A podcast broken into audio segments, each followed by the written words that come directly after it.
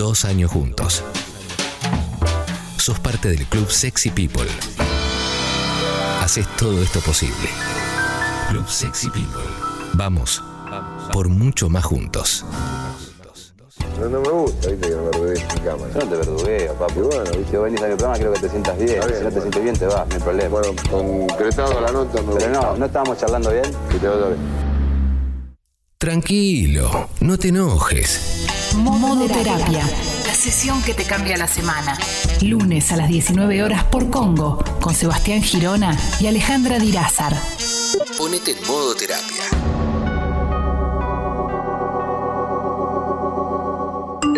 ¿Corona qué? No sé. Parece que es un virus que apareció en China. Ni idea. A mí no me interesa, ¿eh? Yo tengo que seguir con mi vida. Y no, no pudimos seguir con nuestras vidas. Por lo menos como las habíamos pensado. Todos tuvimos que cancelar proyectos, ideas, cambios, viajes, costumbres y hasta la frecuencia con la que veíamos a nuestra familia. El mundo se detuvo en unas semanas y fue muy traumático para todos. A partir de eso, la incertidumbre un buen día tocó el timbre de tu casa y cuando le abriste, porque no quedaba otra, pasó sin pedir permiso y se instaló en el living de Prepo. Y a partir de eso, todo lo que ya sabemos. Sub y baja emocional para todos los gustos, con un martes bueno y un miércoles malo, por ejemplo. Empezamos también a dormir mal, nos bajó un poco o mucho el ánimo, nos pusimos más ansiosos y catastróficos y varias cosas más. A algunos les pegó por ser más productivos y hacer gym en casa, masa madre, los vivos de Instagram y etcétera. Otros hicieron lo que pudieron y gracias. De repente todos nos empezamos a ver a través de una pantalla y esa maldita tecnología casi que nos salvó de volvernos locos. Nos mantuvo en contacto. También llegaron los excesos. Muchos comimos de más, otros tomaron de más o hicieron demasiada actividad física, en fin. De alguna forma buscamos todos encontrar placer en algo frente a un mundo que de repente se hizo muy chiquito y angustiante. Ojalá haya sido solamente eso, ¿no? También se perdieron muchas vidas y muchos trabajos y esa es la parte más pesada de todas. Hoy estamos un poco mejor, aunque seguimos con cierto miedo y sin vernos las caras porque los barbijos ya están incorporados. Nos volvimos especialistas en el virus y perdimos la esperanza de que todo esto nos convierta en mejores seres humanos. El 2020 será recordado como el año de las pérdidas, las frustraciones y las puteadas también. ¿Cómo no? Al final, este fue un examen de resiliencia para todos y como se dice en la calle, lo que no mata, te fortalece. Modo terapia. La sesión que te cambia la semana. Lunes a las 19 horas por Congo con Sebastián Girona y Alejandra Dirázar. Hola para todos, bienvenidos a un nuevo programa de Modo Terapia. Esta invitación para, para pensar, para reflexionar, para, para poder darnos cuenta de cómo estamos, de cómo andamos, de qué cosas nos pasan y, bueno, pensar y preguntarnos cosas y respondernos en el mejor de los casos y si no, quedarán las dudas para, para el siguiente programa.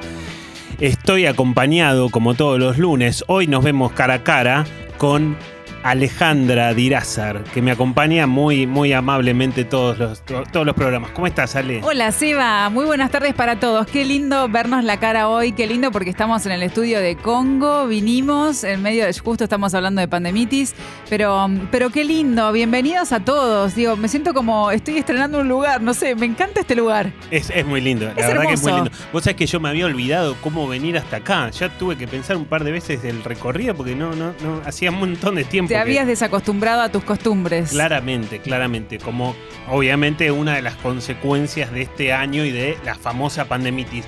¿Qué hacemos, Ale, con, con, con todo el 2020 y con todas estas consecuencias, ¿no? Que de hecho, mira, estamos mediados por, no sé cómo es esto, como un acrílico Sí. que nos separa, pero nos vemos y nos escuchamos. Sí, pero como si fuera el banco, estamos en un banco o algo así nosotros. Exactamente. Consecuencia de la nueva normalidad, ¿no? De, la- de, de- de todo lo que fue este año y de todo lo que implicó este año y que sigue implicando, por supuesto. Bueno, vos lo decías en el comienzo, fue un año que arrasó con todo lo que teníamos, con nuestra vida cotidiana, con nuestras costumbres, con lo que ya estábamos haciendo bien o, o mal, pero lo estábamos haciendo de manera eh, natural, digamos, lo que teníamos normalizado, naturalizado.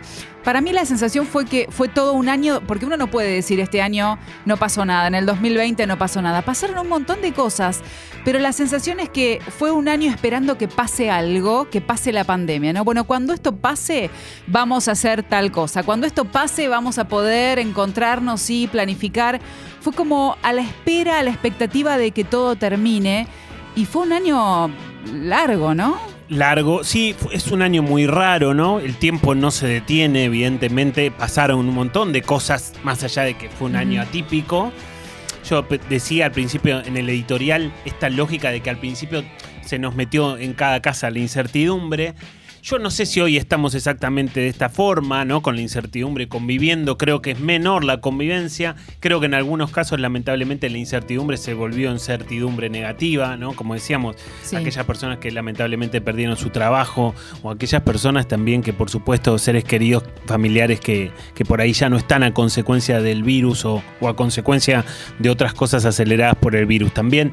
Pero bueno, de alguna manera eh, el año trans- transcurrió, estamos ya cerrándolo, todos tenemos ganas de, de despedirlo, ¿no? Porque Por no, creo que nadie extrañe este año eh, siniestro. Lo que yo me pregunto, y me lo pregunto todos los días, y digo, pero a ver, va a pasar el 31 de diciembre, voy a festejar el primero de enero, ¿cuánto me puede llegar a cambiar? Porque después quiero que, me, que, que nos expliques un poquito de eso. ¿Qué hay desde lo psicológico? Porque vos decís, son 24 horas de diferencia, pero ¿cuál es el impacto de sentir que estoy pisando otro año?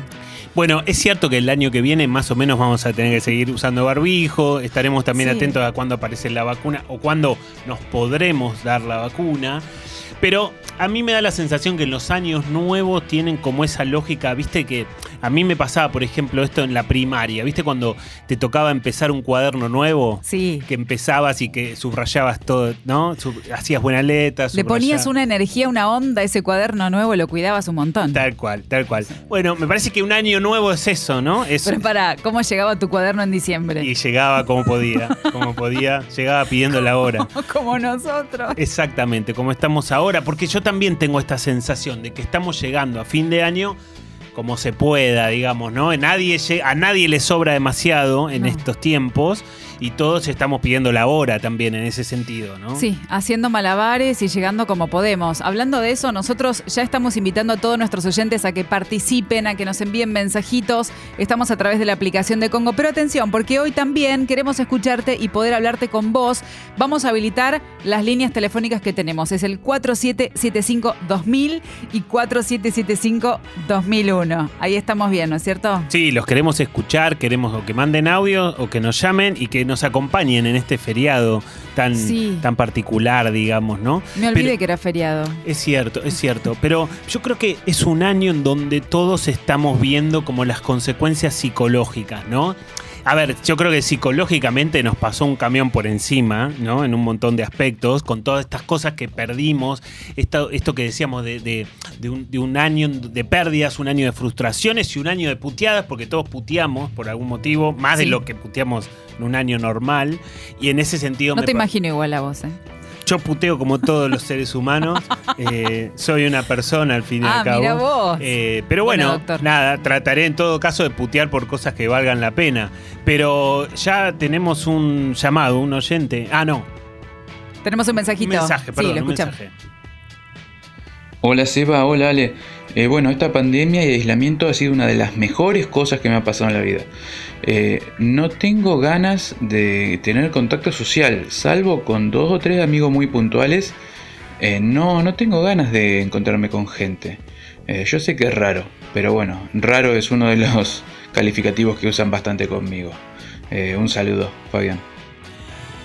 Bueno, Ale, esto yo creo que es parte de lo que le ha pasado a mucha gente, ¿viste? No sé si será el caso de Fabián, si no escuché mal, pero hay algunas personas que tienen rasgos un poquitito más fóbicos. Dicho sea de paso, una persona puede tener rasgos fóbicos sin, sin ser fóbico, digamos, ¿no? Pues todos tenemos rasgos de algo, o algunas personas tienen rasgos de muchas cosas, por ahí están más complicadas, pero digo, aquellas personas que por ahí tenían un poco esos rasgos de cierta distancia social desde antes de todo esto, dificultades para contactar, quizás personas más introvertidas, etcétera, etcétera, bueno, la pandemia, la cuarentena del principio y todas esas cuestiones le vinieron como anillo al dedo, ¿no? Como estaban chochas, estaban refugiadas en, sus casas, digamos, con esta sensación de refugio y de protección que tiene alguien que tenga por ahí rasgos más parecidos a esto. ¿Y vos crees que después de tantos meses eh, acentuando ese rasgo, hay algún tipo de posibilidad de poder en el 2021 comenzar a tratar eso y, y tratar si es que ya no venía en algún tipo de tratamiento o terapia? Porque la verdad es que somos seres sociales. Eh, sí, sí, sí, sí. Necesitamos eh, vernos y hablar tanto como alimentarnos. Así que por eso también fue muy traumático para la gran mayoría de la gente no poder mantener las costumbres, verse, charlar y, demás. Ahora, hay algo que vos decías también en tu editorial y es que las pantallas que siempre, la, tecnología que siempre fue la enemiga del contacto cara a cara, siempre había un discurso y había generalizado que mirábamos a la tecnología como la mala de la película. Y en este caso fue nuestra mejor aliada porque hemos podido tener contactos. Los chicos con las escuelas, las familias entre sí, las parejas, bueno, el, trabajo también en muchos casos les ha permitido continuar. Me parece que fue una herramienta indispensable. Fue una herramienta indispensable, ¿no? Y digamos, le cambiamos la mirada porque todos nos quejábamos, ¿no? Che, ¿cuánto tiempo usás el celular o, o cuántas pantallas tienen los chicos y demás? Y, y este año de alguna manera lo revalorizamos, ¿no? Todo en su justa medida, pero durante un tiempo, no sé, por ahí hasta junio, julio, agosto, las pantallas eran en furor. Hoy estamos más normalizados porque, pero digo, estamos pudiéndonos encontrar y demás. Es cierto, hasta la semana pasada hacíamos el programa por pantalla, pero... Sí. Pero, bueno. Para, además te voy a decir una cosa. ¿Hace cuánto? Desde marzo que estamos familiarizándonos con las pantallas. Sí hasta ahora, yo si continúo viendo este, algunos, me voy a meter un poco en política, pero algunos eh, personajes públicos que, todavía no saben silenciar sus micrófonos, que se escuchan cositas, que se ven cosas en la cámara, no aprendemos. Es cierto, es cierto. Todavía falta, evidentemente, ¿no? Para que estemos completamente cancheros. Pero bueno, de alguna manera las pantallas nos salvaron, nos pudieron conectar, nos salvaron sobre todo del aislamiento. Es cierto también que, la pandemia y la cuarentena pegó en distintos lugares de distintas formas, ¿no? Quizás los adultos mayores al principio se vieron muy solos y ese aislamiento afectó directamente el estado de ánimo de las personas. Es, es, verdad que hubo consecuencias que de alguna manera también quizás todavía siguen existiendo esas consecuencias. Yo decía en el editorial, a todos me parece que nos pasó algo parecido y hasta el día de hoy quizás hasta podemos tener estos síntomas, este sub y baja emocional, ¿no? Como esta lógica de, tener una semana buena y una semana mala, o en la misma semana alternar, o en el mismo día alternar momentos buenos y malos, ¿no? Te voy a hacer una pregunta, te le dejo para que la pienses y mientras vos pensás la respuesta voy a leer un mensaje que tenemos en la aplicación. Pero quiero saber lo siguiente. ¿Crees que tuvimos de alguna manera o nos, nos autoimpusimos eh, necesidad de adaptarnos rápidamente al cambio y sobrellevar la situación.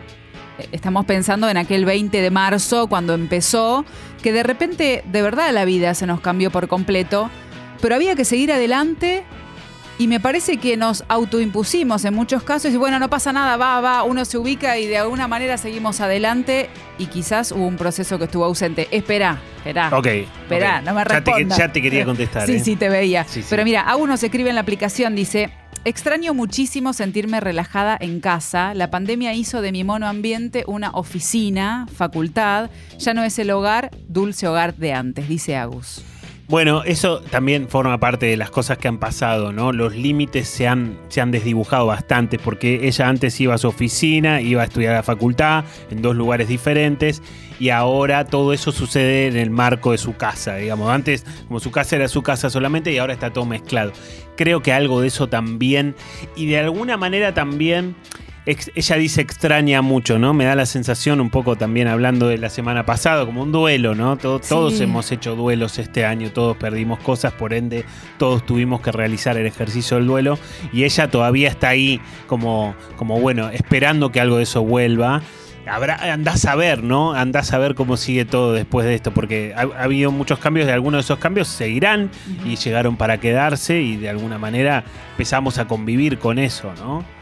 Eh, ¿Hubo necesidad de poner algún tipo de, límites también en, el sentido de- del uso que se le daba a los espacios de la casa, por ejemplo? No sé, había personas que antes pasaban en la oficina siete horas y con el tiempo de la pandemia, bueno, siete horas y ocho y nueve y ya que está me conecto un ratito, ¿no? Se, se- mezclaron y muchos tuvieron que tener ese ejercicio, de decir, bueno, hasta acá. Claro, el ejercicio de autorregularse, ¿no? Sí. Que, que antes por ahí te, te- de alguna manera te regulaba como, no sé, la hora de salida o otra actividad que tenías después de tu trabajo y ahora por ahí esas actividades no están y de alguna manera te confrontas con la posibilidad de autorregularte que no todo el mundo lo hace bien, ¿viste? No Sí. todo el mundo se puede autorregular, no todo el mundo puede determinar, bueno, hasta acá está bien, más de esto ya me paso o me hace mal. Bueno, de alguna forma esas son consecuencias psicológicas. Y dicho sea de paso también, Ale, yo creo que después, viste que nosotros podemos tener síntomas psicológicos durante la cuarentena o durante la pandemia. Hoy ya de alguna forma está claro que estamos fuera de cuarentena, ya no, no, la palabra cuarentena ya, ya está desactualizada. Y ahí pueden empezar a aparecer esos síntomas. ¿Viste? Como por ejemplo cuando vos vas a rendir un examen, estudiaste, te preparaste, pero estás nerviosa, te presentás, la piloteás, aprobás, ponele en el mejor de los casos, y al otro día, no sé, te agarra como una fiebre, ¿viste? O te duele todo el cuerpo, como todo el cuerpo. si, si- ni que hubiera hecho tanto de actividad física, si estás cansada. Sentís que te relajaste y que, eh, bueno, te viene todo el cansancio junto. Bueno, algo Sí. de eso puede estar pasando también en estos meses, desde hace un tiempito que estamos un poco más normalizados, que ya pasó como esa parte tan terrible y de alguna forma los síntomas también pueden aparecer cuando ya la cuarentena se fue, que uno dice, pero ¿cómo puede ser? Bueno, tiene como un poco esta lógica, ¿no? Sí. 7 y 21 estamos hablando de pandemitis. Pensaba cuántas cosas que fueron pasando durante el año, difícil abordarlas en un solo programa, pero mm, los miedos que fueron surgiendo, eh, miedo a, perder todo lo que tengo, porque ahora lo estamos hablando ya, bueno, llegamos diciembre, estamos casi canchereando con un nuevo año. Eh, pero nos han atravesado dolores intensos, nos han atravesado muchas incertidumbres, digo, me incluyo porque nos ha pasado. Sí, Eh, ¿cómo, ¿Cómo se lleva eso en un año donde ten- tuvimos poco contactos con nuestros seres más queridos, con nuestros vínculos cercanos que nos, son los vínculos que nos sostienen?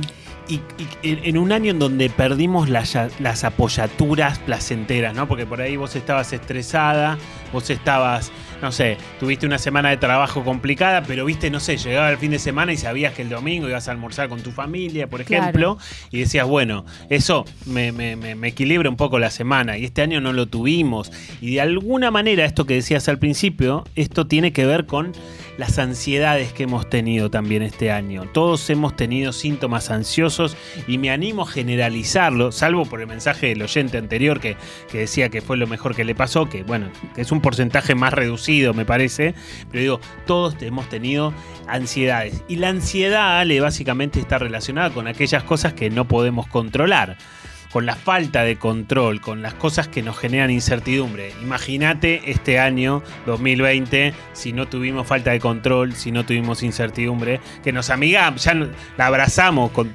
¿no? Sí, A la incertidumbre. Tuvimos una, una gran oportunidad para poder aprender a convivir con la incertidumbre, pero fue muy riesgoso también porque había una gran posibilidad de no aprender y, y- y darte contra la pared por, por, por el grado de incertidumbre que tuvimos. Difícil de afrontar. Seguramente, seguramente, y lamentablemente la- te- te- debería decir que hay gente que seguro que no aprendió. Exacto. Mira, tenemos un mensajito, Inés, que nos escribe a través de la aplicación. Vos también podés escribirnos, dejarnos el mensajito, así te vamos leyendo o te escuchamos. Inés dice, ya no tengo ganas de salir, de arreglarme, de empezar algo nuevo. La pandemia me agotó mentalmente, a los grandes y a los chicos también. Ni ganas ellos de encender la compu para sus clases. Bueno, yo creo que lo que dice Inés tiene que ver con la otra pata de los síntomas que aparecieron en cantidades industriales este año, que son los síntomas depresivos, ¿no?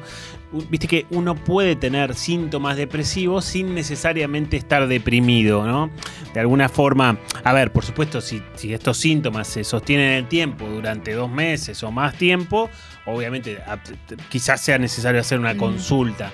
Pero digo, hemos visto durante los primeros meses, especialmente de la cuarentena, que teníamos síntomas depresivos. Por ejemplo, por ahí estábamos un poquito más irritables, más intolerantes, contestábamos mal, más rápidamente, menos, pu- menos pulgas, por decirlo de alguna forma. Eso es claramente un síntoma depresivo.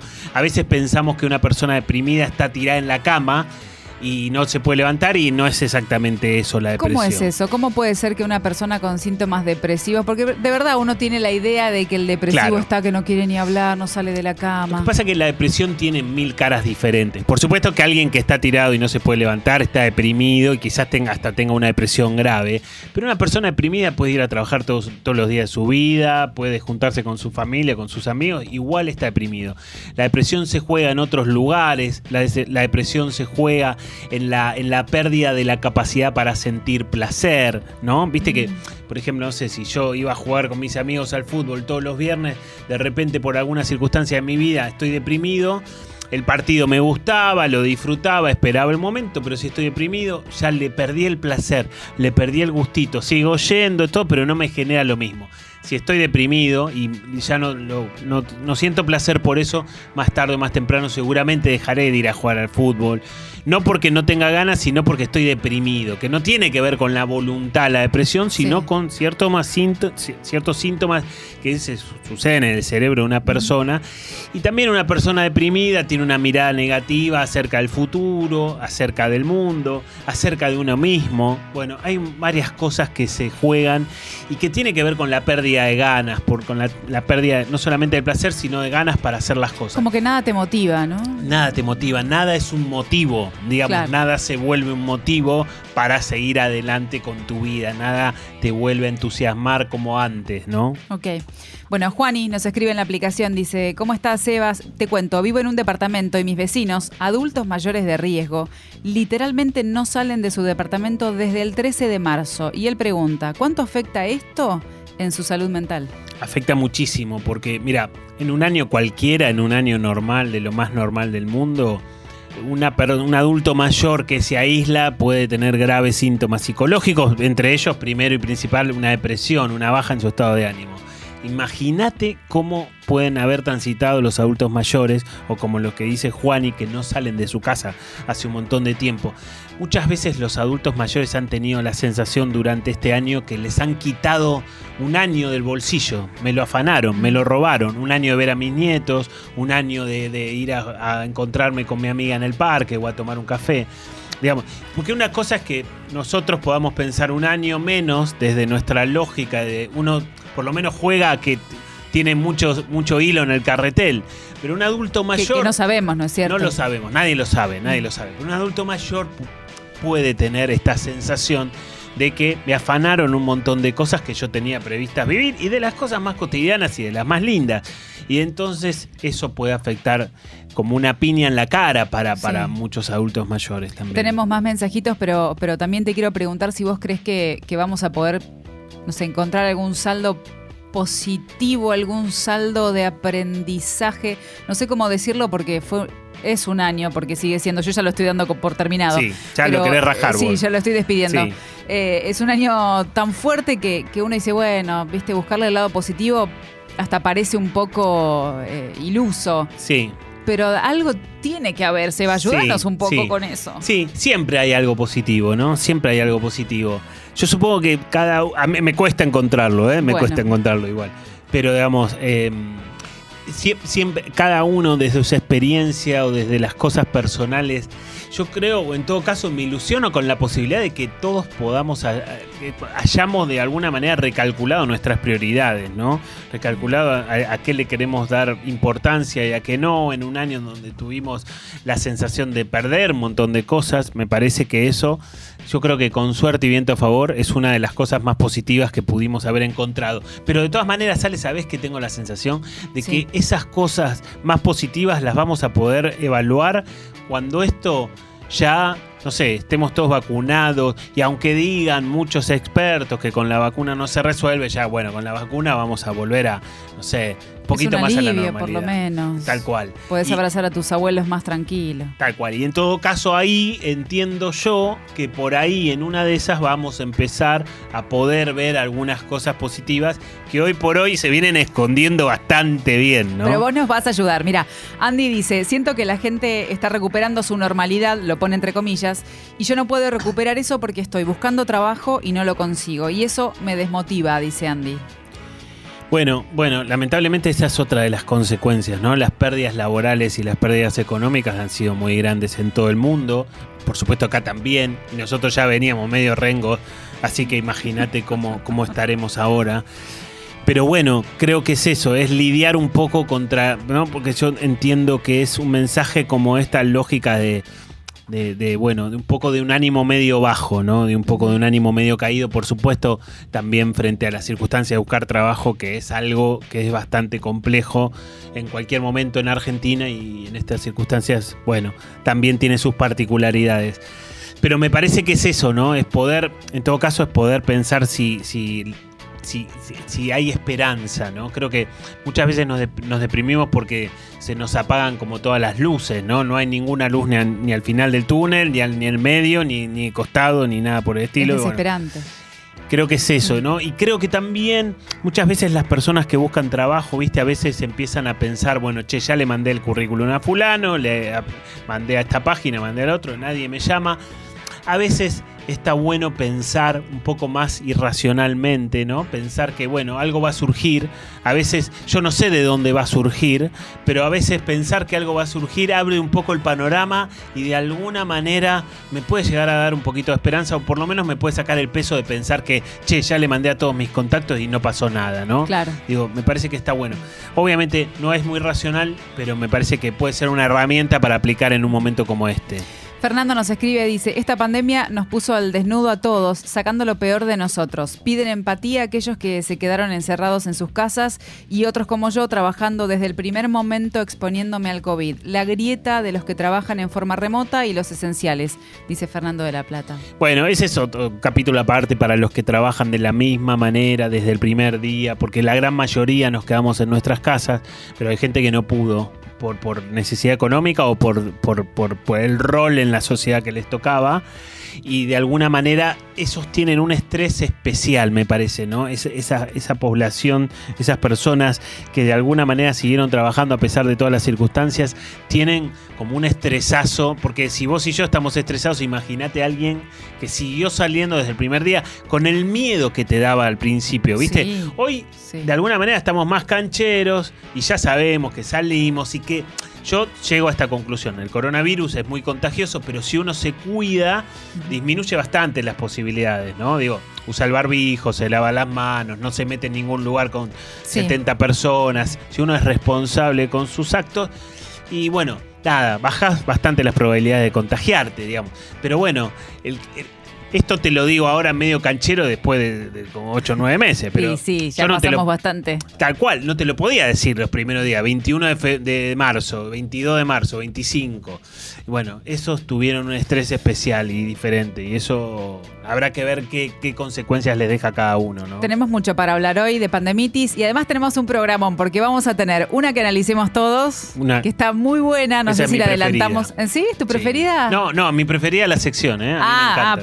Perfecto. Y también vamos a tener refrán al diván, entre todo eso, consultorio, un montón de cosas, pero además también queremos decirte que si estás escuchando el programa y alguno de los temas que tratamos te incitan a empezar terapia, está buenísimo, te va a ayudar y podés empezar también de forma remota. ¿Por qué? Porque Seba tiene un equipo de profesionales súper preparados, listos para ayudarte. ¿Cómo podés hacer para contactarte? Mira, es tan simple, mandás un mail a equipo gmail.com y Seba te va a hacer la entrevista de admisión Bueno, Ale, dicho sea de paso, es impresionante la cantidad de gente que este año empezó terapia por videollamada, por, por Zoom o por Skype o por la videollamada de WhatsApp o por, por lo que sea, pero digamos, ha habido, pero muchísimas. Yo creo que ha sido un furor terapéutico este es que año. si no empezaste este año. Y claro, tal Eh, cual. sí. Desde la necesidad, ¿no? Desde la necesidad de hablar, desde la necesidad de poder contar las cosas que nos están pasando, desde la necesidad de poder entendernos más. Yo creo que en ese sentido aceleró los tiempos y por ahí aquellas personas que venían con ganas de empezar una terapia dijeron, bueno, obviamente, ¿cuándo no la voy a empezar si, si no es este 2020? ¿no? Es el momento. Exactamente. Refrán al diván. Porque las palabras Aunque me fuercen, yo nunca voy a decir que todo el tiempo por pasado fue mejor. Mañana es mejor. no se la lleva el viento. Todas las hojas son del viento.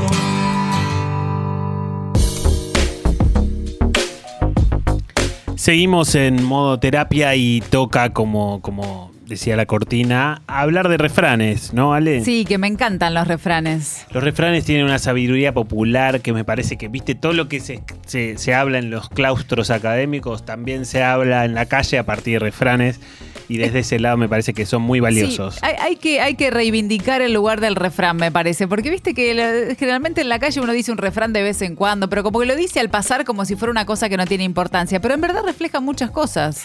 Es cierto, pero se ha perdido eso, ¿no? Yo tengo la sensación cuando era chico se hablaba más de, de refranes, ¿no? No sé, Sí, hoy puede ser. Me, me parece que, de, no sé, de la mano de no sé qué cosa, no sé, perdieron vigencia. Yo no sé si los Instagramers y los adolescentes hoy te tiran algún refrán. No, dudo. No parece. Tengo mis dudas, pero No. si alguno nos está escuchando, quizás puede ir aprendiendo, porque ahora es momento de analizar uno, Seba. Tal cual, tal cual. Y hoy te traje un refrán, Ale, a ver qué te parece y a ver qué, qué, qué- qué cosas buscamos acá. Sí. Más vale pájaro en mano que 100 volando. ¿Qué opinás? A ver. Opa, ahí me quiero asegurar. Yo por las dudas. eh, Bueno. yo por las dudas me aseguro con esto, Claro. porque es lo que tengo seguro. Claro, bueno, pero ¿no hay un poco de miedo en esa lógica, no? Como que, bueno, mira, yo tengo esto, puedo tener todo esto otro, puedo tener todo esto que parece que puede ser, que puede llegar a pasar, pero no, yo prefiero quedarme con esto. Digo, hay una cuestión un poquito más conservadora y de última, por supuesto, el viejo y conocido miedo que todos podemos llegar a tener en algún momento de nuestra vida, ¿no? Me parece que hay algo por ahí. Sí, yo creo que está el miedo escondidito con esto de, bueno, yo prefiero asegurarme, pero en este asegurarme está porque, y, y si finalmente lo que tengo no lo tengo, o tampoco no confío que puedo llegar a tener esos 100 pájaros que están volando, porque... Sí, es cierto que cada uno tiene sus circunstancias y en determinado momento de su vida por ahí tiene que ir por un camino un poquito más conservador, pero a mí me parece que siempre está bueno enfrentar los miedos. No de cualquier manera, no a las apuradas ni como loco, pero siempre está bueno poder... No sé, depende de la filosofía de vida de cada uno, ¿no? Pero digo, arriesgar un poquito, a mí me parece que es un poco, hace a la vida un poquitito más entretenida también, ¿no? Ya veo que no sos de los que diría este refrán por Me- lo pronto. Me cuesta, me cuesta, me cuesta. Y dicho sea de paso, este refrán es primo hermano de otro que Sí. dice, más vale malo conocido que bueno por conocer. Y ahí, de alguna manera, se abre la puerta a otros aspectos psicológicos, porque a veces por ahí nos quedamos en situaciones que ya las conocemos, ¿viste? Ya Sí. sabemos. Sobre todo parejas, ¿viste? Yo estoy en pareja. Che, no, no la paso del todo bien. Pero bueno, hace cuántos años que estoy. ¿Qué voy a andar cambiando a esta Ya altura está, del campeonato? Y me A esta parece. altura. Bueno, claro, ¿no? Como esta lógica de decir, no, tengo que empezar todo de vuelta. A mí me pasa a veces eh, con pacientes que empiezan terapia y dicen, bueno, yo no tenía muchas ganas de empezar de vuelta, que hay que empezar a contar todo de nuevo y no sé qué, no sé cuánto. Bueno, pero en definitiva me parece que muchas veces terminamos haciendo cosas porque estamos acostumbrados a hacerlas y no son quizás las cosas que queremos hacer. Me parece que, de vuelta, detrás de eso están nuestros miedos, que todos tenemos en alguna mayor o menor medida, y está la lógica de que enfrentar esos miedos es peligroso. Y a mí me parece, ahí, ahí me queda lejos el refrán, por lo menos, ¿no? Me parece excelente el refrán o los refranes, pero me queda lejos la, la filosofía que hay detrás del refrán. Sí, es, que es muy conservador, seguro. Que, que tiene miedo de fondo, seguro. Y vos sabés que eh, estoy pensando que de la otra, de la vereda de enfrente, que me parece que vos sos del grupo de los que van a estar en esta esta vereda que te voy a decir. Sí. Que te voy a sumar un, un refrán más que se me acaba de ocurrir. Sí. Que ese es el que no arriesga, no gana. Bueno, exactamente, tal cual. Tampoco se trata de andar arriesgando toda tu vida, Claro. pero me parece que tiene que ver con eso. Y si querés un poco más acá en este tiempo, tiene que ver con otra, otro concepto que en los últimos años se ha puesto de moda, que es la zona de confort, ¿no? La zona de confort también. Viste, el que dice más vale pájaro 100 volando, se queda, más, que- más que 100 volando, se queda en la zona de confort. Dice, no, pero yo estoy acá, Sí. estoy tranquilo y estoy bien. Dicho sea de paso, estoy en mi casa refugiado, Como hablábamos al principio del programa, en cuarentena. Y de alguna manera se queda sin salir de la zona de confort, cuando la salida de la zona de confort es una de las mejores cosas que nos pueden ocurrir en esta vida. Por supuesto que no se puede andar saliendo todo el tiempo de la zona de confort, pero de vez en cuando hacer algunos cambios en tu vida te rejuvenecen, te, te inyectan como un poco de vida. ¿Viste? Salir un poco, arriesgarte, sentir cierta adrenalina, cierta incomodidad también. De eso se trata la vida, por lo menos en algunos momentos, ¿no? Eh, Pensaba en, en- porque nombramos tres refranes, pero empezamos con más vale pájaro en mano que 100 volando. Y, pensaba, ¿no? Que muchas veces por ese miedo de vos decís, voy a usar las palabras que están en el refrán. Yo tengo el pájaro, estoy sentadita en mi casa y veo 100 pájaros que están volando. Y capaz que el pájaro que está volando está cerca. Y quizás el pájaro que yo tengo no es tan bueno como yo creo. Bueno, tal cual. Bueno, y ahí por eso se articula con el malo conocido, ¿no? Que, bueno, hasta, hasta en el segundo refrán ya me sinceré y digo, lo que yo tengo no es muy bueno, pero prefiero esto antes de arriesgarme y tener algo que no sé. Es como si yo te dijera, bueno, vale, mira, nos vamos a Mar de Plata, vamos a Mar de Plata. Sí. Yo te digo, mira, podemos ir por un camino que está poseado, que está mal iluminado, que te chorean a la noche o te chorean de día y, y que de alguna forma está mal señalizado, pero lo conocemos bien, ¿eh? Fuimos Sí. un montón de veces y de alguna forma cada una de esas veces llegamos, llegamos a donde teníamos que llegar. Está bien. Sí. Y es como que, bueno, de repente yo te digo, bueno, pero hay al- me pasaron el dato de que hay un camino que está nuevo, bien iluminado, asfaltado, e incluso llegás más rápido y es seguro, mucho más seguro que el anterior.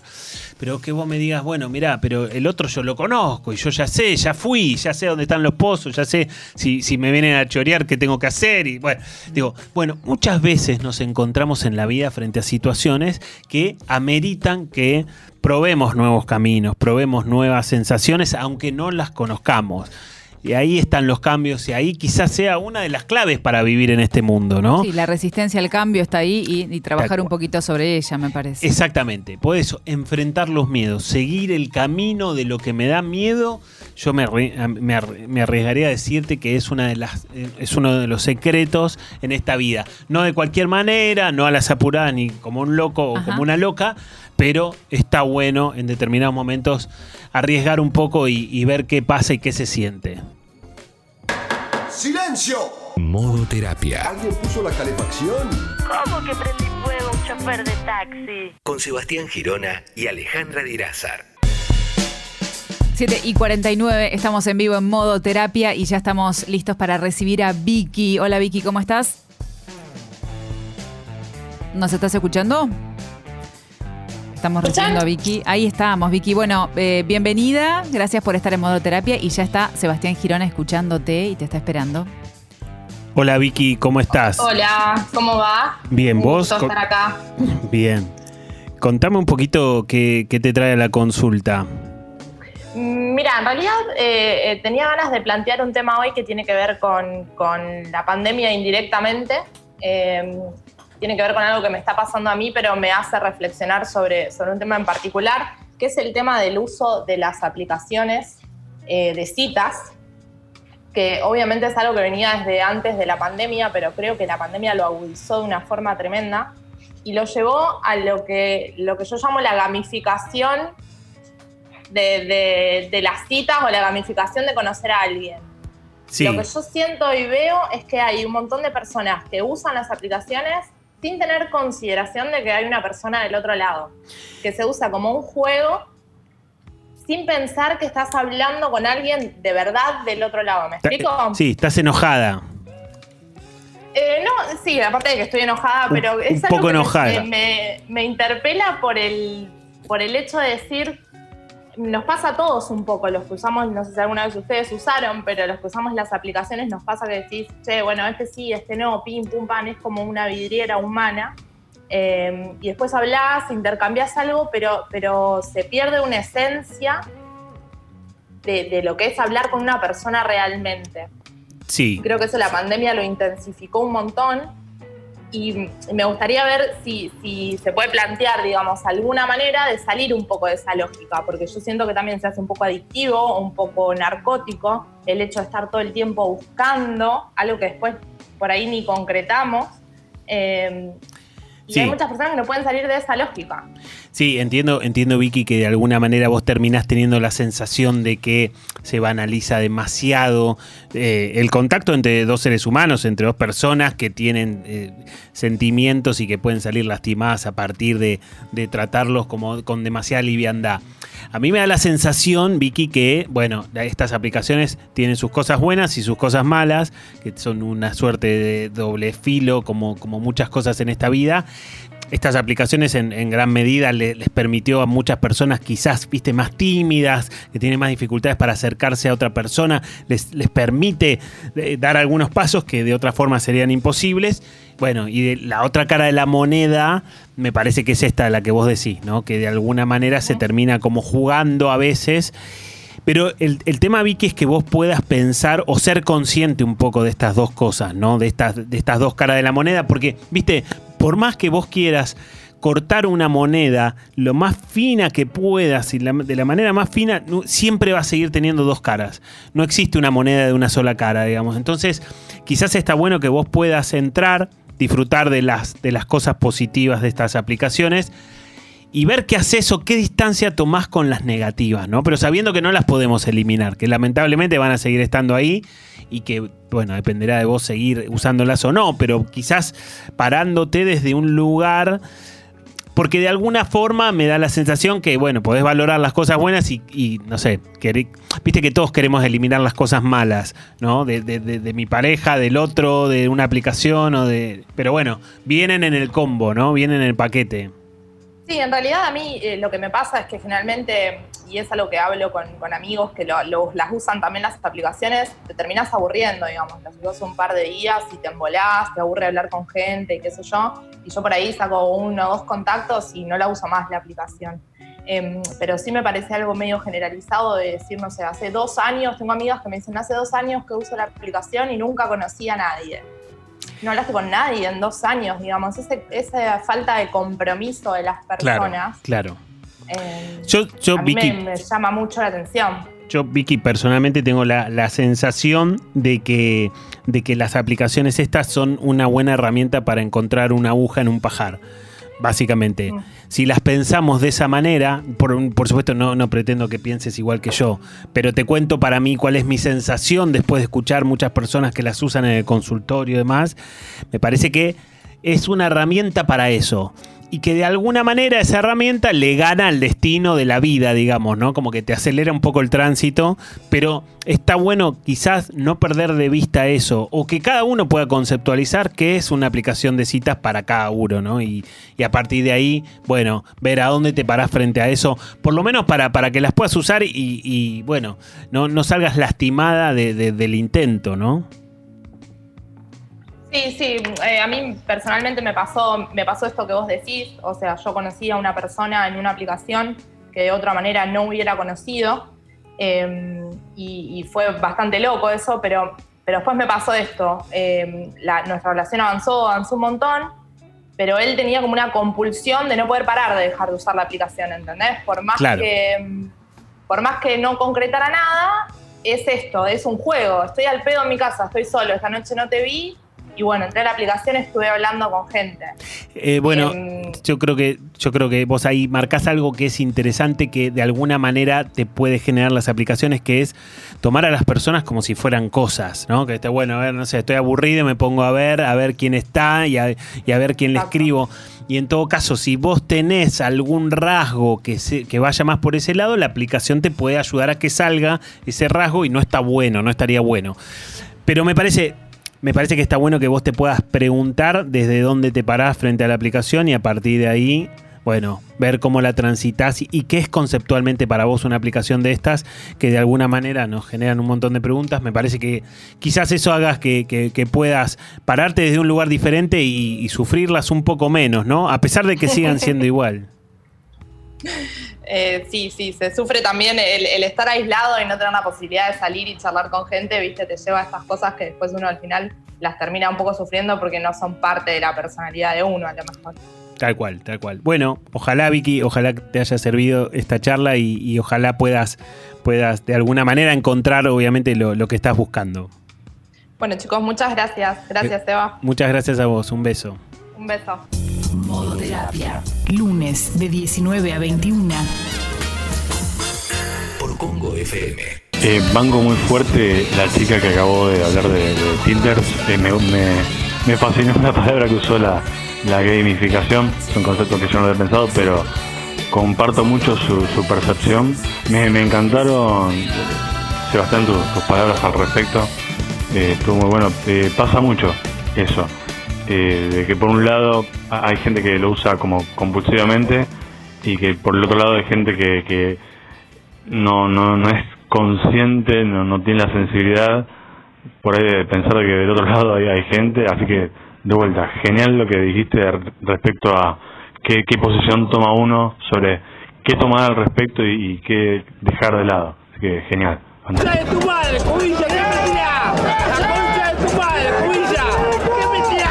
Tranquilo, no te enojes. Modo terapia. La sesión que te cambia la semana. Lunes a las 19 horas por Congo. Con Sebastián Girona y Alejandra Dirázar. Ponete en modo terapia. Seguimos en modo terapia en este lunes feriado y seguimos hablando de cómo quedamos psicológicamente, ¿no? Quedamos como pudimos. ¿Cómo podemos? ¿Cómo podemos? Andamos un poco deshilachados. Si, Como podemos. un- sí, una tela. deshilachados es una excelente imagen, ¿no? Estamos pidiendo la hora de, de que termine el, el año este. Obviamente, como decíamos en la primera parte del programa, más o menos el otro año seguirá, pero quizás es un poco más esperanzador porque está prevista la vacuna y una buena cantidad de gente la iba a ir recibiendo y etcétera, etcétera. Y de alguna manera muestra como una cara un poquito, en teoría, un poquito más amigable que lo que fue este, ¿no? Porque además también no tenemos el grado de incertidumbre que tuvimos en aquel marzo, aquel 20 de marzo, cuando se decretó la, la cuarentena obligatoria. Me parece que ya el, el horizonte es un poco más amigable y lo vemos un poquito más claro. Este, Es, es cierto, y es cierto también, Ale, que, que no va a hacer falta demasiado para superar al, 2000, al 2020, ¿no? No hace falta mucho, porque fue un año terrible, ¿no? Y entonces, con que sea un chiquitín, un poquitito más normal, ya va a ser mucho mejor que este. Entonces, bueno, de alguna manera eh, estamos todos esperando como, como el cambio de año y el cambio de expectativas y de renovar un poco las expectativas. Sí, tenemos mensajitos en nuestra aplicación, te vas a Congo y ahí nos podés hacer la pregunta o contarnos algo donde nos estás escuchando en este día feriado, pero también hoy te preguntaba, me parece que quedó un poquito la pregunta que podríamos y me gustaría que nos ayudes un poquito a pensar sobre eso. Eh, ¿Nos adaptamos? ¿No nos adaptamos? ¿Nos sobreadaptamos? ¿Actuamos? ¿Fingimos hacer una adaptación pero por dentro ni siquiera iniciamos un proceso de cambio? Bueno, yo en alguna medida creo, yo creo que por supuesto habrá gente más consciente de, de- de cuánto sufrió con toda esta pandemia. Y hay gente menos consciente, la gente menos consciente se da cuenta de a ratos, ¿no? De cuánto te pegó la cuarentena, de cuánto te pegó la pandemia, la pandemitis o lo que sea, ¿no? Digo, se da cuenta en determinadas situaciones. Hay gente que, es, que está más conectada con, es- con uno mismo y hay otras personas que les pasa un poco más de costado y en todo caso se dan cuenta a partir de determinadas situaciones o a partir de determinados indicadores. Lo que sí me parece que está bueno diferenciar es el cambio y la adaptación, ¿no? Los cambios, allá por el 19-20 de marzo tuvimos un cambio y un flor de cambio porque de repente teníamos que cambiar drásticamente de un día para el otro nuestras costumbres y nuestra forma de hacer todo en la vida y ese cambio nos costó mucho. nos costó realmente. A alguno le costará menos, a otro le costará poco, a otro le costará horrores. Pero digo, me parece que hay algo ahí que los cambios. Viste que, viste cuando te encontrás con alguien que recién conoces y te dice, no, yo, yo los cambios no me gustan. Bueno, imagínate lo que fue este año para esas personas. Porque el cambio realmente, Ale, genera o, o- o- o desafía al cerebro a gastar mayor energía psíquica. Digo, cuando vos, viste que no sé, cuando vos estás en tu zona de confort, de Sí. vuelta, y decís, che, no, yo todos los viernes voy a cenar al mismo restaurante, voy a la parrilla de acá a la vuelta y como pide, siempre pido lo mismo y el mozo ya me ve y me trae y ya sabe y todo. Bueno, ahí tu gasto psíquico es cero porque ya está todo, ya lo hiciste un montón de veces. Estás como en piloto automático, directamente. Piloto automático, certeza total, incertidumbre cero y demás. Bueno, los cambios son todo lo contrario. Incertidumbre, encontrarse con un montón de esfuerzos que no- por ahí no tenías ganas de hacer y demás. Ahora, una vez que hicimos los cambios, empieza la adaptación. Y la adaptación me parece que por ahí resultó más fácil que el cambio, ¿no? Digo, Ajá. de alguna manera también es algo que volvió a pasar en, en alguna parte del año cuando se podía empezar a salir. Viste que hay gente que decía, no, yo prefiero no salir. Ya está, porque ya se habían adaptado. No quiero otro cambio, ¿no? Pongamos subtítulos psicológicos. Era decir, yo ya está, ya tuve que cambiar, no me gustó para nada, pero ya me adapté, no me, Me quedo acá. con- Una Exactamente. especie de. Ahora, ahora ya está. Me acomodé, encontré, me costó, llegué a este lugar, me quedo. Ya está, me adapté, no me molestes más. Aunque el cambio sea volver a lo que tenías, ¿viste? Porque en algún momento pudimos empezar a salir un poco más y había gente que se resistía a eso. Sebas, hay mensajes en la aplicación y tengo una pregunta. Vamos a hacer, a mí me gusta dejar pendiente una pregunta Está bueno. para, para darte tiempo. ¿Se Sí. puede fingir esa adaptación al cambio? Te dejo esa pregunta. Nos vamos al mensaje De Fernando en la aplicación. Dice, gracias por leer siempre los mensajes y nos deja un refrán ideal para el tema de hoy. No hay mal que dure 100 años ni cuerpo que lo resista. Claro, o se termina o se termina, ¿no? O se termina el mal o termino yo antes que termine el mal. todos. Sí, claro, como que sí. Se entiende, es cierto, es un poco duro, pero es verdad, es verdad. Y de alguna manera todos apostamos a que el, el, digamos, el año 100 de esta historia sea el año que viene, ¿no? Y que, que, digamos, que termine ahí y que de alguna manera volvamos a, a mínimamente a nuestras costumbres, ¿no? Sí, tenemos una pregunta que estamos esperando que nos respondas. Bueno, es verdad. A mí me da la sensación que en todo caso podemos fingir que nos adaptamos, pero que más tarde o más temprano la realidad se impone. Y, y aunque vos finjas que la estás piloteando, puede haber alguna situación que te saque mucho más que en otros momentos, puede haber alguna situación que... o puede haber algunos indicadores corporales, ¿no? Viste que al principio también de- del programa decíamos que aumentó mucho la, la- la cantidad de comida que la gente in- ingiere, a- aumentó el, el consumo de alcohol, aumentó el consumo de drogas también, ¿no? Cada uno con lo que hacía antes de la cuarentena, en definitiva. Pero me parece que ahí vos, ahí vos ves indicadores que aunque alguien te diga, no, no, yo ya me adapté, ¿eh? yo ya me adapté y la vengo piloteando Está como un superado campeón. el tema, la tiene Pero viste clara. que lo ves que toma mucho más que antes, o ves que aumentó mucho de peso y demás. Entonces, ¿hasta qué punto te adaptaste, no? Pero ahí en ese caso es porque duele mucho ver ese cambio, porque no se ve el cambio, porque no se puede ver la realidad. Digamos, eh, ¿qué es lo que sucede en ese momento en esa persona que, porque vos desde afuera, un amigo, familiar, lo estás viendo y decís, sí, no, pero esto es, es obvio que te está afectando, pero para la persona está bárbaro, está, no, a mí estoy todo perfecto. Sí, bueno, no, no deja de tener un poco de negación, ¿no? No deja de tener un poquito de ese componente, un poquito más ace- acentuado. Todos somos un poco negadores, no hay alguien que vera. Viste que hace un par de lunes hicimos el capítulo de las mentiras y ahí nos dimos cuenta que eran necesarias, entonces Nos amigamos con las mentiras. Tal cual, y por ende somos un poquito negadores. Por supuesto están los negadores, nega- señores negadores o señora negadora, ¿no? Digo que ya con todas las letras, pero de alguna manera hay algo ahí que, bueno, se, se- son mecanismos de defensa. Dicho sea de paso, también este año todos tuvimos que echarle mano a algún mecanismo de defensa, porque todos estos excesos de cuarentena no fueron ni más ni menos que tratar de encontrar placer en algunos lugares que, frente a la pérdida de los lugares que yo tenía para encontrar ese placer, como ahora no lo tengo, bueno, encuentro donde puedo y como puedo, y entonces de alguna manera eso fue necesario, y aparte la búsqueda de un placer más inmediato, ¿viste? Más rápido, ¿no? Porque, no sé, vos te tomas una copa de alcohol o de vino o lo que sea, y encontrás ese placer más o menos rápido frente a un mundo que te puso todo lento, que te, te puso el freno de mano violentamente y demás. Bueno, de alguna forma se entiende que todos en mayor o menor medida hicimos algo de eso, ¿no? Sí, acá Agus nos escribe, dice, estoy escuchando, creo que claramente estoy deprimida, no veo mi futuro. ¿Qué hacer en ese caso?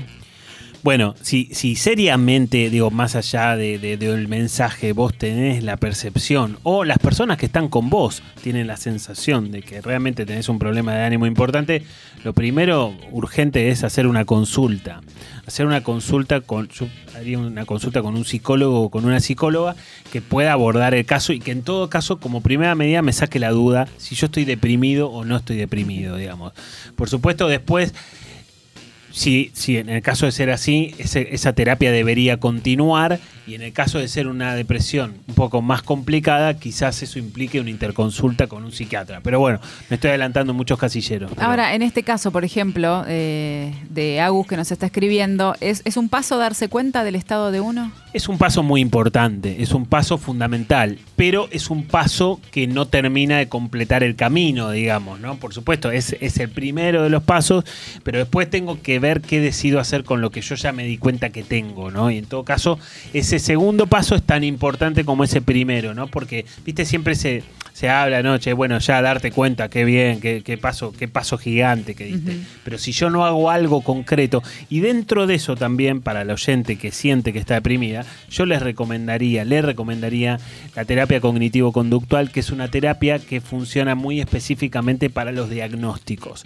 Para, para una depresión, para un trastorno de ansiedad, para estrés postraumático, todo lo que de alguna manera se puede encontrar en un manual de diagnóstico, la terapia cognitiva conductual lo aborda mucho mejor que otras porque tiene protocolos y pasos a seguir indicados para determinadas situaciones. Dicho sea de paso, yo no soy cognitivo-conductual, no me sale ser de ninguna escuela terapéutica, me gustan un poco todas las escuelas terapéuticas, pero esa es muy buena para una depresión, yo sin duda iría por ese lado. Ok, eh, hay cuántas cosas nos pasaron este año, ¿eh? nos siguen pasando, Seba. Terribles. Bueno, Jenny nos escribe también en la aplicación, dice, hoy estoy bajón en este momento. No puedo motivarme a estudiar y me quedan tres materias para recibirme, pero no puedo más este año. ¿Qué se hace en esos momentos? Dice Jenny. Eh, bueno, dependerá de, ¿no? La- yo escucho el mensaje como si, como si lo escribiera con la lengua afuera, ¿no? Como muy cansada, ¿no? Como, como, de- como un agotamiento.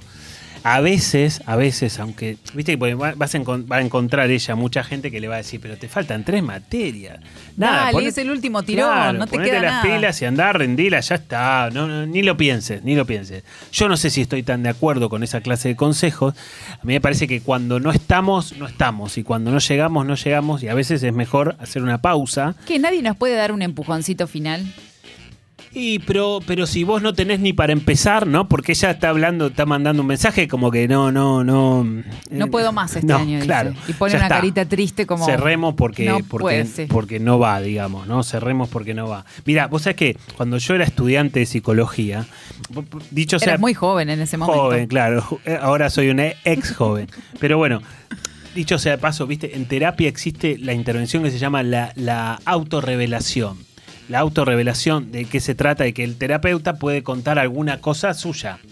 Esto es más nuevo. Los viejos terapeutas no contaban nada y Nada. usaban siempre la misma ropa para que el, el otro no sepa nada del terapeuta. Pero bueno, esa es la ortodoxia.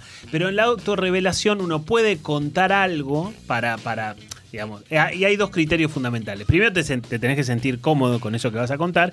Y segundo, tiene que venir al caso en esa terapia. Porque yo no, no te puedo contar que me peleé con mi tía porque llegó tarde a la reunión del otro día. A veces pasan algunas cositas. Pa, pasan de todas. Ah, bueno. Un día le vamos a dedicar un capítulo extra de modo Sí. terapia a, a truchadas de los psicólogos y psicólogas, está llena.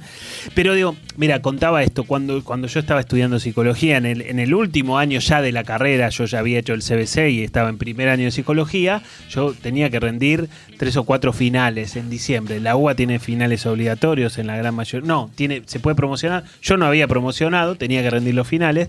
Fui a rendir el, el primero de esos tres o cuatro finales y me fue mal, porque yo llegué con la lengua afuera. Primer año de carrera, me había mudado a convivir con Gaby, con mi esposa, de alguna manera estaba con lo justo. Me fue mal en el primer año, todo el mundo me decía, pero dale, te faltan dos materias, dale. cerrás el año. Te empujaron un poquito. Y yo preferí no darlos. Preferí decir, bueno, no, hago una pausa, ya fui el primero, debería haberlo probado porque no estaba tan mal, no me fue bien, ya está, pausa acá, después veo. Y después los retomé al siguiente año y ahí me fue bien. Pero digo, a veces, viste, esa lógica de dale, dale un poquito más, a veces va y a veces no va.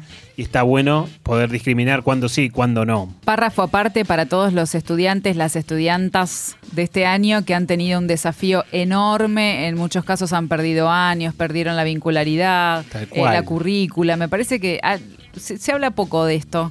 Se habla poco. Porque si no, no estudiaron. Estudiaron, han estado conectados. Fue muy difícil, porque además fue muy difícil. cambió toda la vida sobre todo los chicos también, ¿no? Los chicos en, la primaria, en la secundaria, digamos, ¿no? Que de alguna manera se vio alterado todo lo que ha pasado. Y ni hablar de los que tenían que empezar este año séptimo grado de primaria y quinto año de secundario, que eso ya está, no te lo devuelve nadie. Pobrecitos. De ninguna manera, no hay forma. Y eso la verdad que, puede ser muy traumático, ¿no? Para, para esos chicos, porque de alguna manera el último año es, es el más divertido, ¿no? Es, el que menos cosas Se te fue lo mejor. ¿no? Claro, y como que, justo que yo tenía ganas de relajarme un poco y no, no hay caso. Pero bueno, eso, esa, eso es un, un capítulo aparte y de los más traumáticos, me parece. Sí, también pensaba en los chicos que están estudiando, eh, a los más chiquitos, como vos nombrabas recién, que también le cambió la vida a las mamás, a los papás, y eso por de ya de este por, por, ¿cómo decirlo?, de manera directa les afecta porque no hay otra, no hay otra forma, todos en casa, los padres trabajando. La paciencia de los padres que se terminó. Oh, terrible, terrible. Le mando un beso muy grande a Gaby, a mi esposa eh, porque es la, mejor, el mejor momento para hacer esto, porque ella se ha dedicado a, al, Zoom de los chicos con, con, con ardua esfuerzo. ¿eh? Y así como digo esto, seguramente muchas mamás y muchos papás, a mí me tocó verlo más de costado, pero, pero es cierto que, que, es un gran esfuerzo. Reconociendo todo ahí, muy bien. ¿Viste? ¿Viste? Me hago cargo. Qué bien, doctor. Bueno, si estás escuchando el programa y alguno de los temas que estamos tratando te incitan a empezar terapia, está buenísimo y quiero que sepas que podés empezar de manera remota. Seba tiene un equipo de profesionales súper preparados, listos para ayudarte y es muy fácil para poder contactarte. Es simple, tenés que mandar un mail a equiposebastiangirona.gmail.com y Seba te va a hacer la entrevista de admisión. ¿Qué dice la música que escuchamos? Una que analicemos todos. En modo terapia. Seguimos en modo terapia y ahora toca, Ale, una de mis secciones favoritas, ¿eh? Sí, me contaste hoy que era tu. No sabía que era tu sección favorita. Mira, me vengo a enterar en este feriado. Sí, me gusta mucho porque.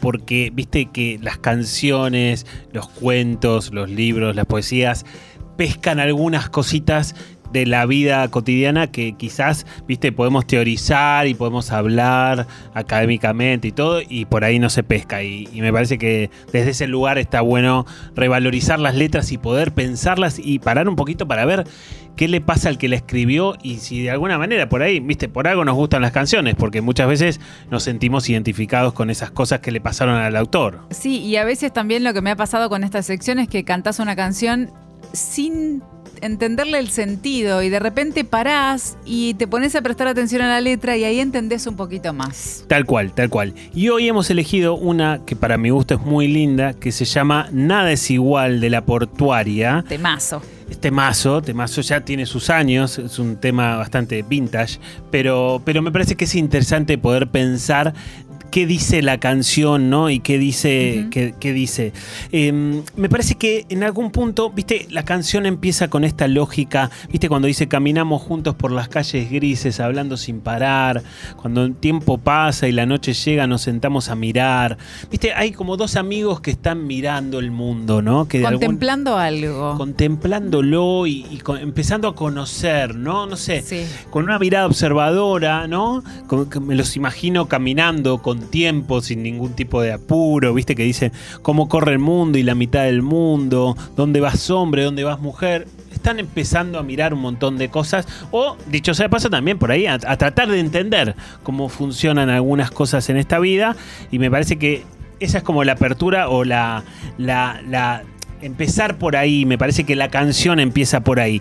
Después ya nos metemos en un terreno un poquito más íntimo, porque este amigo le cuenta a, a supongamos a- al que canta, ¿no? Sí. al autor de la canción, que sentía frío por las noches de calor, ¿no? Imaginemos esa figura también, Sí. ¿no?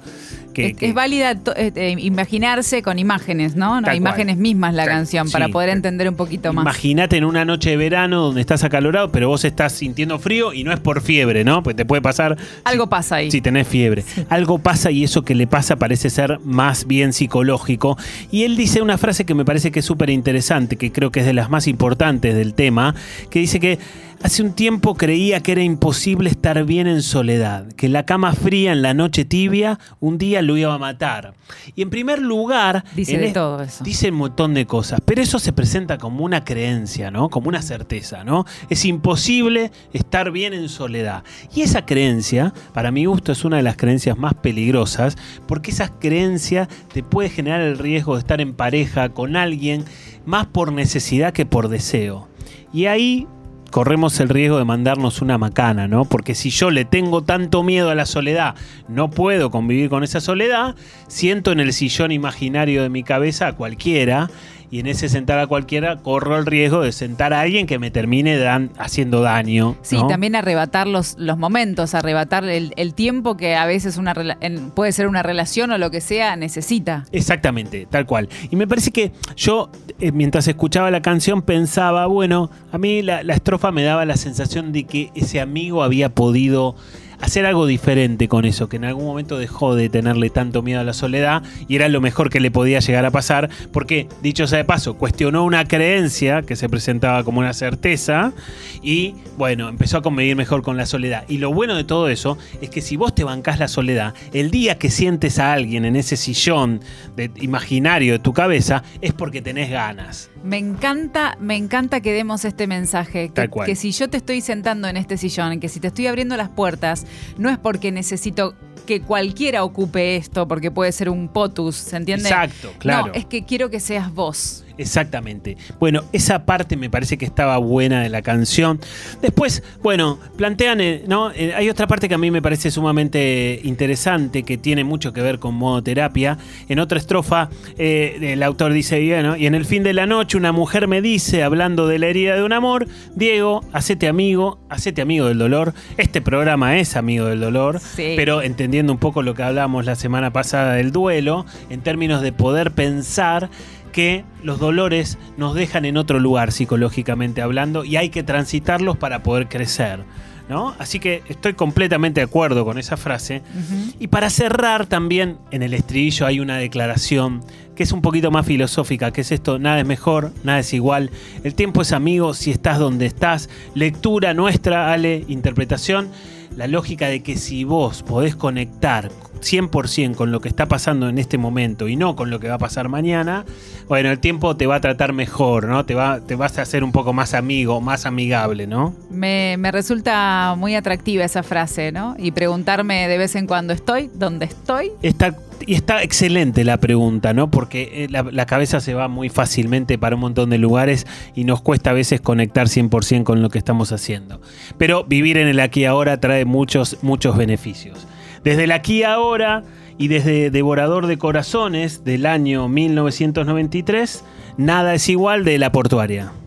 Modo terapia. La sesión que te cambia la semana. Lunes a las 19 horas por Congo con Sebastián Girona y Alejandra Dirázar.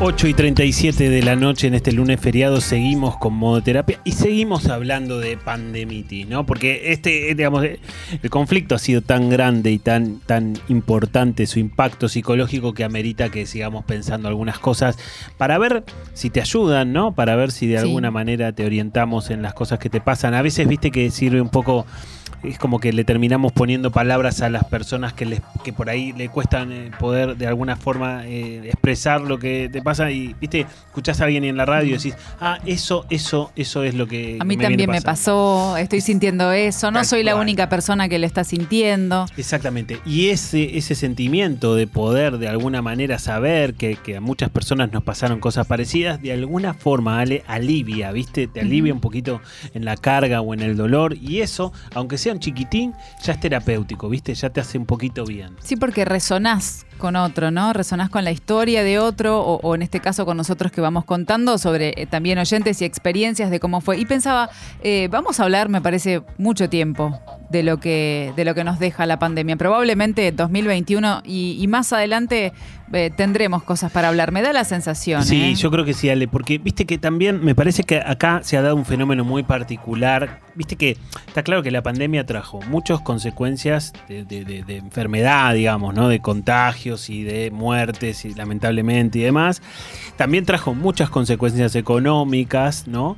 Y esas, cosas de alguna forma son como más rápidas o más fáciles de ver. Viste que vos prendías la tele en marzo, abril, mayo, bueno, hoy, hoy mismo también, y en el zócalo de cada programa, de un noticiero o lo que sea, te ponen los números de los contagiados en el mundo, en Argentina, las Sí. muertes, etcétera, etcétera.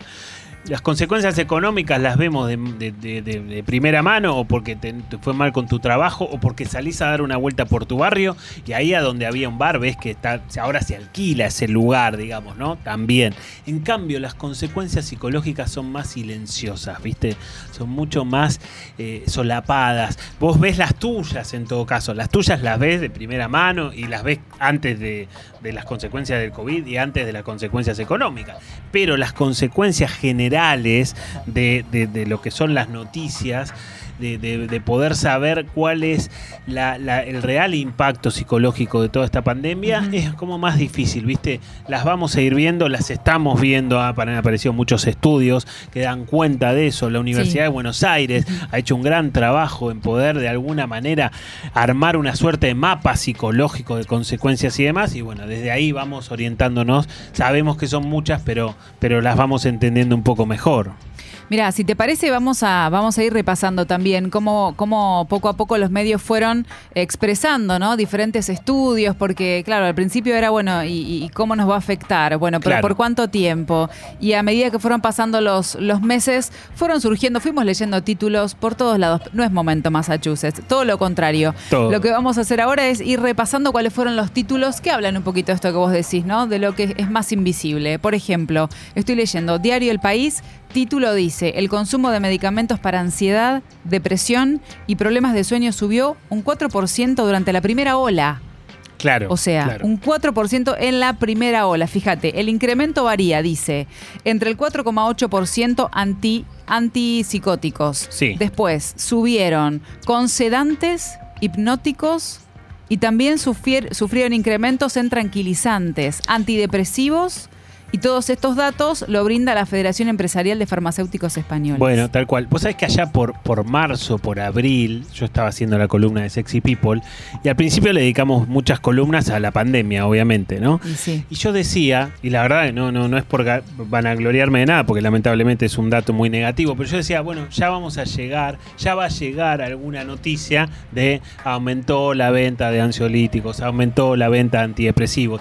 Y ahí nombraste hipnóticos, sedantes, antes cosas para dormir, para poder dormir, para no levantarnos a las 3 de la mañana, a las 4 de la mañana, digo, para no despertarnos a la mitad de la noche, digo, cosas que seguramente a los que están escuchando y a todos nosotros nos pasaron en algún momento de todos estos meses y lamentablemente la forma de hacerle frente a algo de todo esto a veces pasaba por, por la farmacia. No sé si es la mejor opción, pero era cantado, era cantado. Quizás esa noticia del país es de España, Sí. pero seguramente que acá algo de esto también seguramente ha ocurrido. Quizás todavía no tenemos esos datos, quizás son datos que vienen después, pero los, los ansiolíticos, las benzodiazepinas, que son los- las que nos tranquilizan, los que nos hacen bajar un cambio, que es el clonazepam, el lexotanil, las cosas que, que conocemos, digamos, popularmente, de alguna forma eso.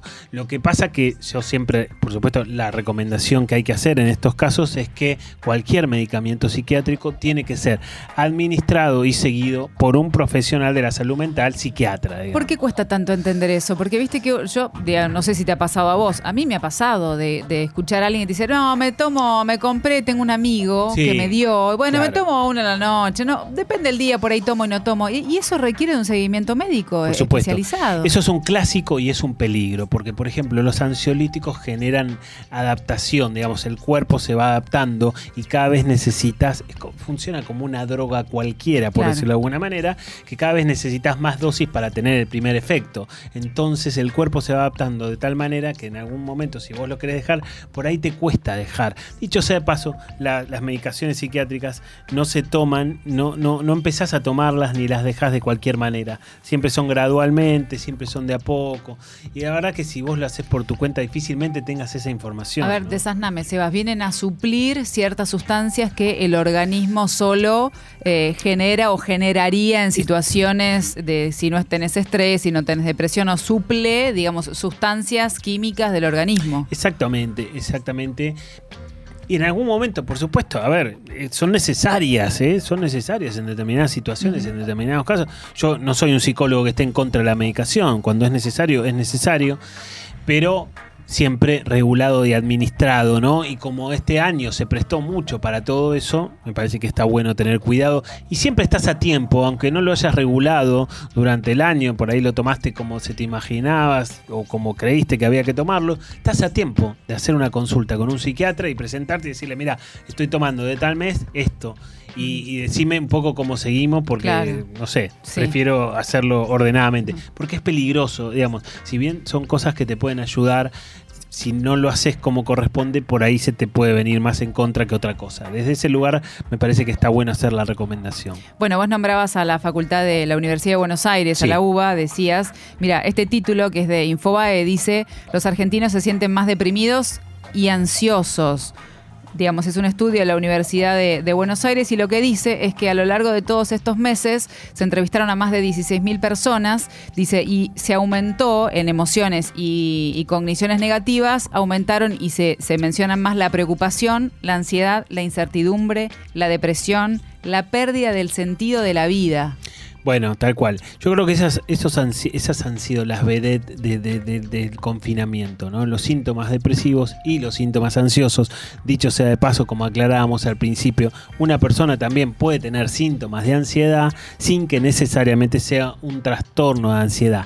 Pero ¿cuál es la lógica también, no? Porque a veces en algunos lugares donde hay menos tiempo tenés menos posibilidades de explicarlo. Pero imagínate, Ale, que para que yo te, te diagnostique a vos un trastorno depresivo mayor, que es estar deprimido, pero con, digamos, estar deprimido de, de diagnóstico, vos imagínate que la depresión tenga 9, 10, o 10 síntomas y vos para tener ese diagnóstico tenés que reunir una dete- determinada cantidad de síntomas. Imagínate que yo te diga que tenés que tener 5, ¿sí? Sí.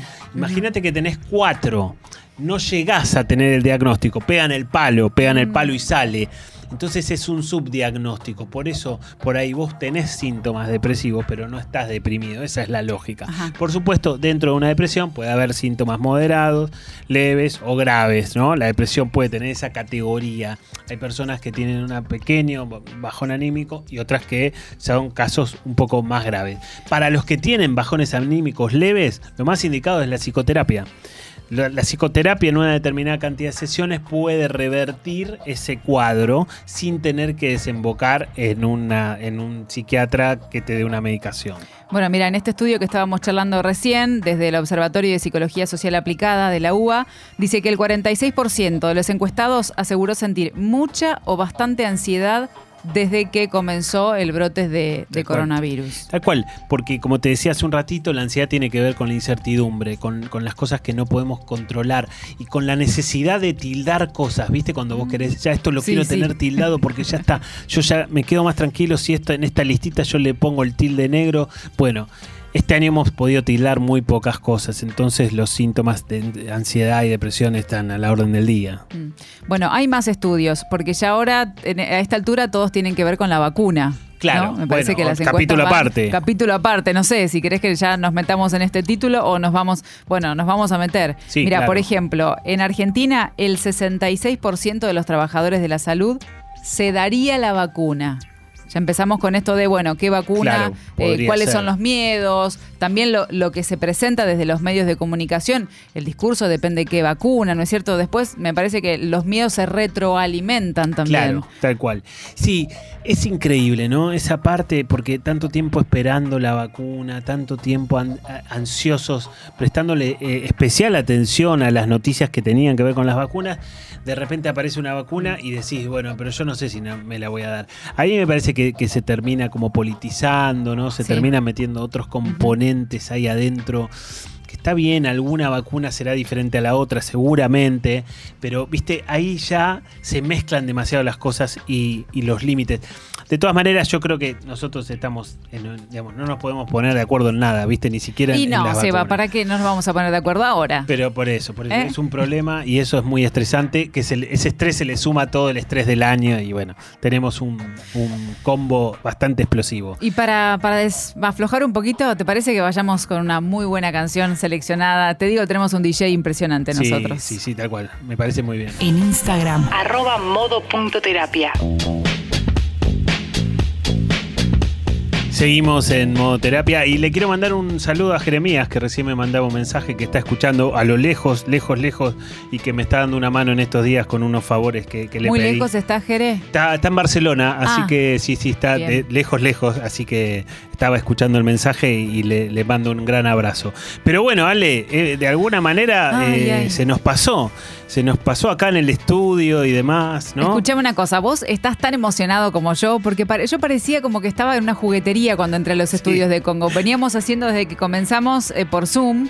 Pero yo, déjame- son preciosos. Este lugar es precioso, el estudio es muy lindo y bueno, fue nuestro primer encuentro acá Es muy en lindo, vivo. muy lindo y era la idea, ¿no? Era la idea de hacer el programa de radio, pero bueno, pudimos venir cuando, cuando se pudo, así que muy contentos. Yo creo que el programa est- estuvo muy bien, ganó en, en- en vernos los cuatro a los ojos y, Y sí. y me parece, ojalá se haya sentido y se haya escuchado sobre todas las cosas.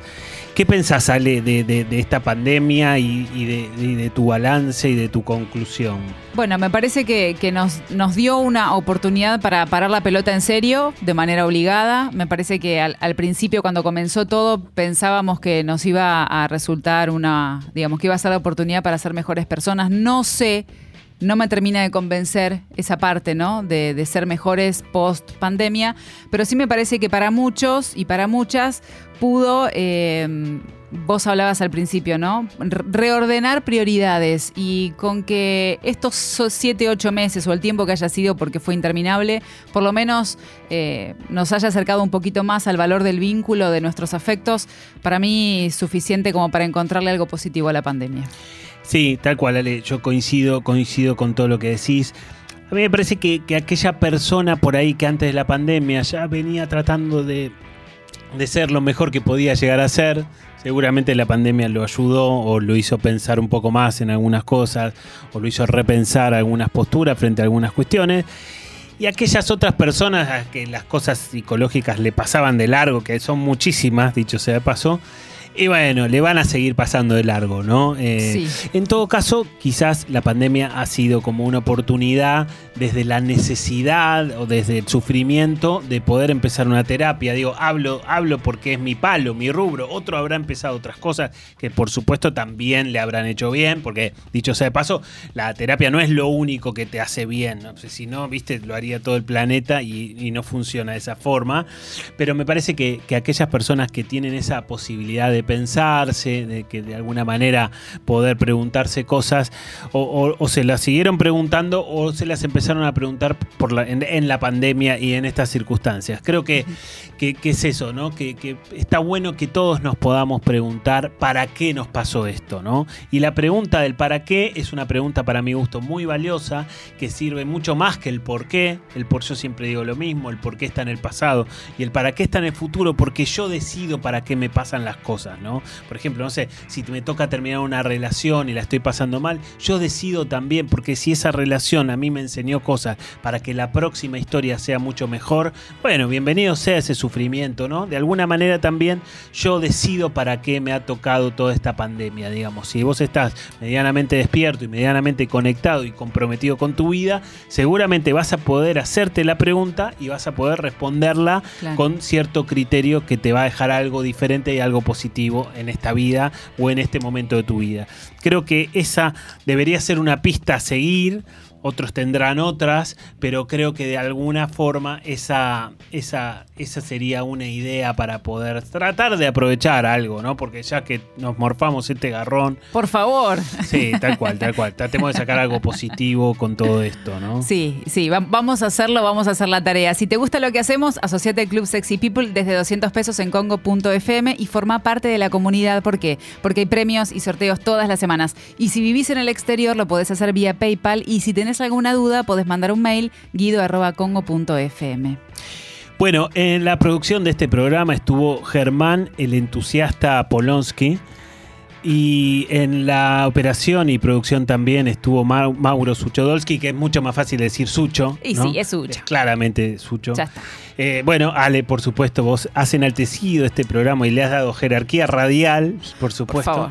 Yo soy psicólogo y trato de hacer radio de la mejor manera posible. Un placer. Y, y acá andamos y vamos transitando las cosas.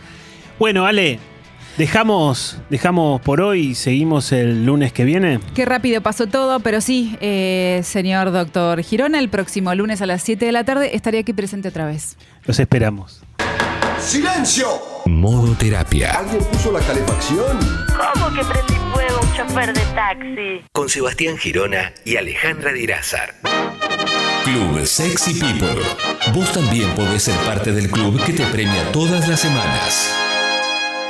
Métete en congo.fm. Suscríbete. Y empezá a ganar.